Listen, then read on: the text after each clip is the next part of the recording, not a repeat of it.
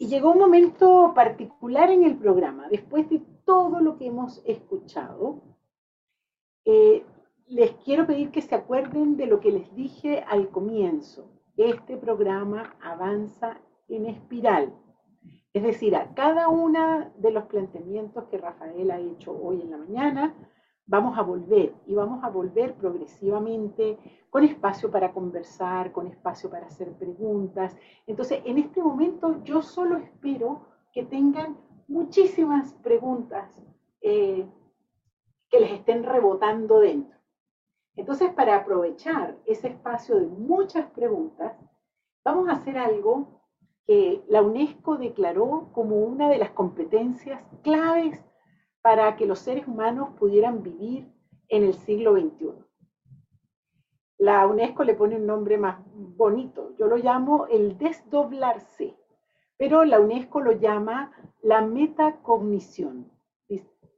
Se estableció que la metacognición era una de las competencias importantes eh, para poder vivir. ¿Qué significa metafóricamente la metacognición? Significa crear un espacio de observación de quién estoy siendo ahora. Entonces, préstenme su mano derecha, por favor. Todos con su mano derecha. Quiero ver manos derechas. Ok, llévese la mano derecha aquí al centro del pecho y saque de allí metafóricamente una cámara y la va a encender arriba suyo. Ahí. Todos con su cámara encendida, por favor. No es la cámara de la computadora. Es una cámara, una ilusión de cámara que me va a traer toda la información de lo que me va pasando. Entonces, por favor, en este momento registre qué información le ofrece su cámara en este momento. Y pónganmelo en el chat. ¿Qué está sintiendo? ¿Qué está pensando? Eh, qué le está pasando a nivel corporal, qué le está pasando a nivel emocional. Esa es la información que me va a entregar la cámara. Eso es lo que la UNESCO llama metacognición y que es muy importante a partir de ahora que la mantenga encendida. Yo espero que, en rigor, espero que no se les apague nunca más, porque una vez que uno aprende a desdoblarse, es decir, a observar la persona que está haciendo, se convierte en un poder, se convierte en una capacidad de acción nueva. Y aquí eh, le pregunto a Guillermina y a Claudia, ¿quién es el coach que me va a ayudar con mayúsculas en el chat? Tenemos un equipo de coaches que se están ayudando. Van a ser Nicole y María Paz por ahora. Nicole y María Paz. Muy bien, pero yo necesito una sola para poderme comunicar. Nicole, que fue la primera Perfecto, gracias Nicole. Muy bien. Entonces, yo quiero, Nicole, que vayan, vayamos, fíjense, cuando aparezca en el chat letras mayúsculas, son ideas importantes que necesitamos que se mantengan. Entonces, si usted se distrajo un ratito por alguna razón mirando para el lado, puede volver y verificar en el chat cuáles son las ideas importantes que se están trabajando. ¿Ok? Entonces, una idea que quiero que quede sembrada desde ahora es que no podemos intervenir en un mundo que no somos capaces de percibir. Y en las expectativas que ustedes me dijeron a la entrada, la mayor parte de ustedes acá viene para aprender algo, ya sea para el territorio personal o para el territorio de la empresa o de la organización o el espacio laboral. Es decir, usted viene acá a aprender a transformar algo. Para transformar algo, ya sea yo mismo o eh, algo que está fuera de mí, necesito aprender a intervenir. Y no puedo intervenir si no puedo percibir. Entonces, si yo quiero cambiar algo en mí y no estoy siendo capaz de percibir lo que me pasa, pues no voy a poder cambiar nada. Entonces, lo primero que vamos a estar trabajando es en ampliar la capacidad perceptiva y de eso, eso es la metacognición, eso es esta camarita que les acabo de pedir que enciendan acá arriba. Es generar la capacidad de darme cuenta de lo que me pasa. ¿Ok? Y eso, por favor, de ahora en adelante. Yo les voy a mostrar dos mapas de ruta que complementan el modelo OSAR que Rafael les acaba de presentar. Estos mapas de ruta nos van a permitir navegar en el territorio nuevo, en el territorio desconocido en el que estamos entrando. Necesitamos mapas para poder navegar en esto nuevo que estamos recién comenzando a abrir. Entonces, por favor, si me ponen la lámina 45, que es el primer mapa de ruta que les quiero presentar. Fíjense que estos mapas de ruta son respuestas a una pregunta. Este mapa de ruta en particular parte de la idea que ya Rafael les presentó antes, de que las conversaciones son muy relevantes. Si las conversaciones son tan importantes en la vida, son tan importantes para lograr los resultados que queremos lograr en la empresa y en nuestros proyectos personales, eh, la pregunta que orienta la, la construcción de este mapa de ruta es cuáles son los componentes de una conversación. De partida les digo que por favor eh, se muevan un poco del sentido común que le damos a la palabra conversación. Ya Rafael lo mencionaba antes, sobre todo cuando habla de las competencias conversacionales. Decimos normalmente que las conversaciones son como algo trivial. Hmm. Y aquí ya empezamos a movernos. Decimos que las conversaciones son la principal fuente de agregación de valor hoy en las organizaciones. Que las conversaciones son claves en la vida. Dime cómo conversas y te diré de qué sufres, cuáles son tus alegrías, cuáles son tus fuentes de inspiración. Cuando nosotros llegamos a una empresa, la primera pregunta que hacemos es cómo se conversa en esta organización. Porque esa forma particular de conversar nos muestra las posibilidades y nos muestra las limitaciones de ese espacio particular que es una organización. Pero entonces, si las conversaciones son tan importantes, ¿cuáles son los componentes de una conversación? Y nosotros hacemos una primera aproximación de respuesta y decimos que una conversación es el resultado dinámico de la combinación de tres componentes, lenguaje, emocionalidad y cuerpo. Vamos a ver, ratito corto, cada uno de ellos. Sobre el lenguaje también Rafael los introdujo bastante en el lenguaje. Por supuesto que vamos a estar trabajando mucho con el lenguaje. De partida vamos a ver tres subcomponentes que están allí, la escucha, el habla y el silencio. El silencio lo vamos a dejar en los dos programas, en el caso del ABC para tercera conferencia y en el caso del programa de liderazgo para el último taller. Porque el silencio es un fenómeno complejo en el que necesitan aprender varias cosas antes de encontrarnos con ella.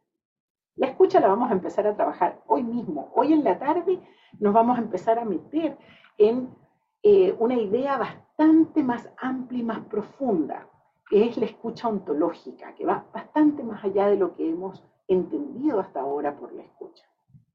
Luego en el habla nos vamos a quedar un rato largo. Entre hoy y mañana vamos a trabajar con las modalidades del habla, proposición e indagación, distinción por cierto que viene muy cercana, muy, muy, desde Chris Argyris. Y vamos a trabajar luego con los actos lingüísticos básicos, afirmaciones y declaraciones, y en esta conferencia vamos a llegar hasta los juicios. El mundo de las peticiones, las ofertas y las promesas lo vamos a trabajar en segunda conferencia y en el caso del programa de liderazgo en un siguiente taller. El lenguaje va a ser un protagonista muy importante de lo que vamos a hacer. El coaching ontológico, la materia prima, una de las materias primas importantes con las que trabaja es con el lenguaje. Ok, vámonos al segundo componente de las conversaciones, las emociones. Cierren los ojos tres segundos, por favor. Y con la cámara encendida, háganse la pregunta, ¿en qué emoción se encuentran ahora?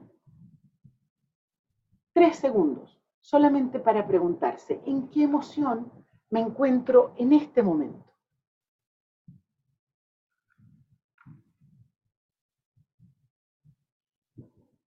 Ponle un nombre a esa emoción.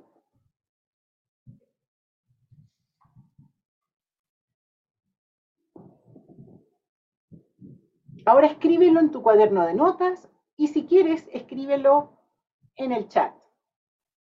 Aquí veo que hay un entusiasmo, una tranquilidad y una paz. Ok, gratitud, plenitud, entusiasmo, serenidad. Se valen las negativas. ¿ah? Yo que ustedes tendría un poquito de susto, algunas inquietudes, curiosidad, ansiedad, ok, cansancio, muy bien, confusión, fantástico, fe. Bien, bien. Ok, ahora quiero hacer algunas pruebas, pero mirando las manos de ustedes. A ver, cuando yo hice la pregunta de qué emociones estaban, levante la mano, por favor, así, la mano física, esta mano, no la manito de las reacciones. ¿Quién en realidad no sintió ninguna emoción particular? Levante su mano. Solo para ver, estoy haciendo mirada aquí con los cuadritos. En esta página no veo ninguna mano levantada. Aquí hay uno, ok, gracias. Bien, otro por acá. Ok, muy bien. Muy bien. Es perfectamente legítimo eh, sentir que no estoy en ninguna emoción en particular. Vamos a ver en el transcurso del trabajo que tenemos en esta conferencia que los seres humanos siempre estamos en una emoción. Ahora, otra cosa es que la registremos, otra cosa es que nos demos cuenta de esa emoción. Parte de lo que vamos a aprender por la vía de la metacognición es justamente aprender a darnos cuenta, porque no puedo intervenir en mi territorio emocional si no soy capaz de darme cuenta. Otra pregunta, también quiero que me la contesten con la mano, por favor. ¿Quién cuando yo les pedí que sintieran una emoción y que luego les pusieran un nombre a esa emoción, en realidad no supieron qué nombre ponerle. Levanten la mano los que no lograron eso. Aquí hay un poquito más. Ok. No sabían qué nombre ponerle a la emoción en la que se encontraban. Aquí hay varias. Manténgala levantada para yo ver. Ok, gracias. Muy bien, muy bien. Ese no saber qué nombre ponerle al estado emocional en el que me encuentro tiene mucho que ver con nuestro analfabetismo emocional.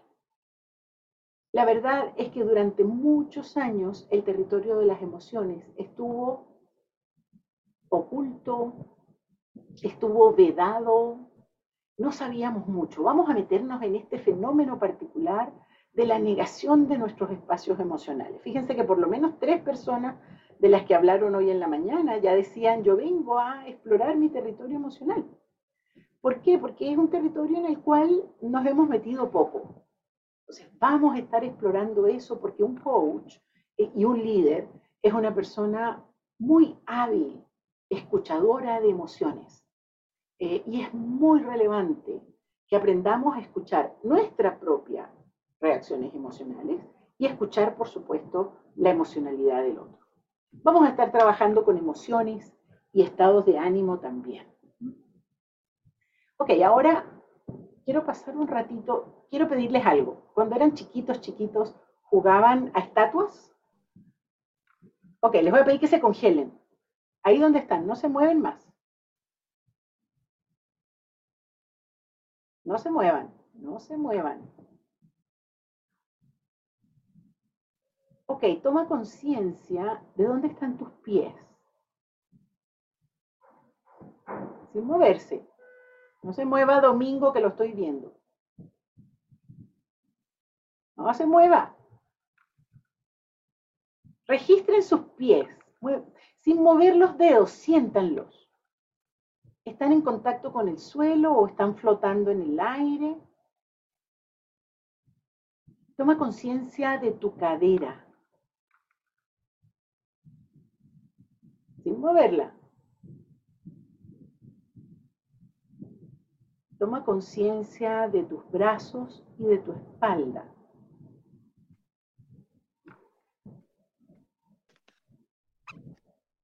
Siente por un rato tu respiración.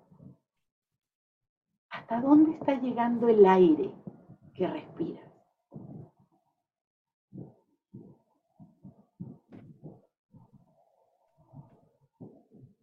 Ok, ya se pueden mover. Es más, de hecho, muévanse un poquito así como moviendo los hombros, respirando profundo. Ah, si quieren, se estiran un poquito. Así. Eso.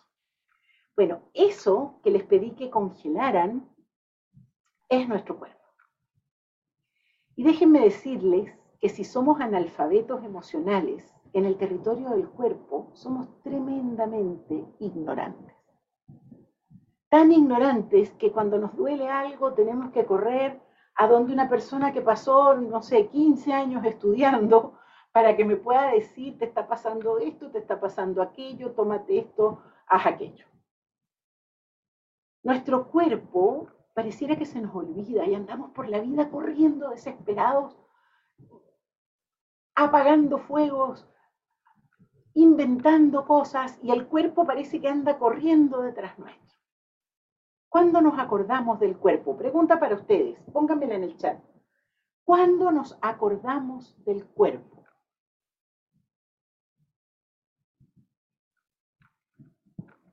Cuando nos duele, cuando nos falla, cuando nos enfermamos, cuando nos grita, tal cual. Y si, queremos podemos poner algunos ejemplos menos dramáticos. Cuando cambiamos de temporada y me quiero poner el traje de baño del año pasado o me quiero poner el suéter que usé el año pasado para el invierno, porque aquí, por ejemplo, en Chile ya estamos cerquita del invierno y pareciera que la pandemia o no sabemos qué, algo pasó, pero... Y ahí el cuerpo como que se revela. Pero de resto, andamos sin tener mayor conciencia del cuerpo. Parte de lo que vamos a estar trabajando con muchísima insistencia es volver a tener conciencia de nuestro cuerpo. En nuestro cuerpo están contenidas todas nuestras posibilidades y también todas nuestras limitaciones. En el cuerpo, por supuesto, ya Rafael lo mencionaba antes, podemos hablar de la biología, somos todos seres humanos, compartimos una estructura biológica, eh, estructura biológica que además va cambiando en la medida en que aprendemos cosas, en la medida en que crecemos, en la medida en que cambiamos de ciclos, nuestra biología se modifica, pero también tenemos nuestra corporalidad y la corporalidad es algo muy distinto a la biología. ¿Les ha pasado que ven una persona que viene por allá, como a dos cuadras de distancia, viene caminando, no le ven la cara todavía, pero ya saben quién es? ¿Cómo la reconocen? ¿Cómo reconocen esa persona en la distancia? Por la forma única, particular e irrepetible de caminar. Cada uno de nosotros porta su cuerpo de manera distinta por el mundo. Cada uno de nosotros tiene una forma única e irrepetible de corporalidad. Y parte de lo que vamos a trabajar es la conexión entre la corporalidad de alguien y su forma de ser persona. A eso lo vamos a llamar la mirada ontológica al cuerpo. Este es nuestro mapa de ruta número uno. Nos va a servir muchísimo. Y yo quiero que se acuerden siempre, cada vez que yo les haga la pregunta de cuáles son los componentes de una conversación, los componentes de la conversación son lenguaje, emocionalidad y cuerpo. Y vamos a estar sumergiéndonos en esas cajas, como hacen los niños cuando descubren un cajón nuevo, que empiezan a sacar cosas y cosas y cosas, así vamos a estar, metiéndonos en esas cajas para aprender cosas, competencias nuevas en cada uno de esos tres dominios. Déjenme mostrarles el segundo mapa de ruta, por favor, si pasamos a la lámina siguiente.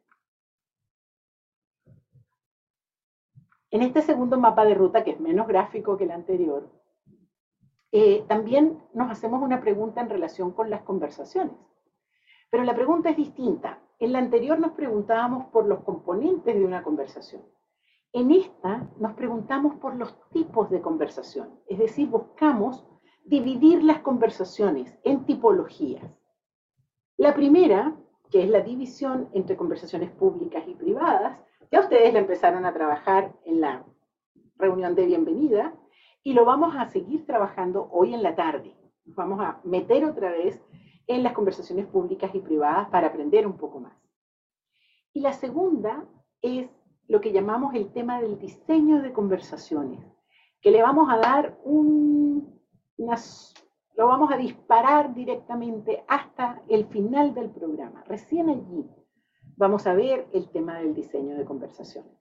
Nuevamente, ¿por qué? Porque tienen que aprender una cantidad de cosas antes de llegar allí. Eh, este mapa de ruta también va a ser muy útil, particularmente hacia el final, porque nos va a permitir ordenar cosas. Entonces tenemos tres grandes mapas de ruta.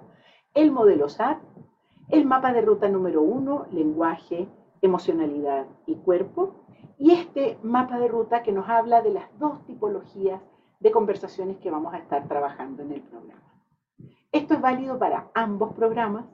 En ambos les da como una especie de mapa de contenidos también. Y se van a dar cuenta que los vamos a ir recorriendo todos y que vamos a ir desprendiendo de cada uno de esos elementos competencias conversacionales que son necesarias tanto para el liderazgo como para el coaching. Ahora queremos hacer un ejercicio con ustedes. Fíjense que en esta primera conferencia les vamos a sacar varias fotos. Eh, no son fotografías de la cara o de la imagen que ustedes están recibiendo en este momento. Son fotografías eh, más bien del observador que ustedes están siendo. Eh, porque nos interesa mucho, ya les dije, eh, ir mm, afinando la mirada sobre el tipo particular de ser humano que cada uno de ustedes está siendo en este momento. Entonces vamos a hacer en varios momentos, yo se los voy a anunciar cada uno de ellos, esta fotografía. Esta primera fotografía la vamos a hacer sobre las redes conversacionales en las que ustedes se mueven. Yo les pido, lo pueden hacer en el cuaderno electrónico o lo pueden hacer en, papel. Pero sí, lo, lo más importante es que no las pierdan, porque mm, de alguna forma son como, como testimonios de la persona que usted está siendo hoy.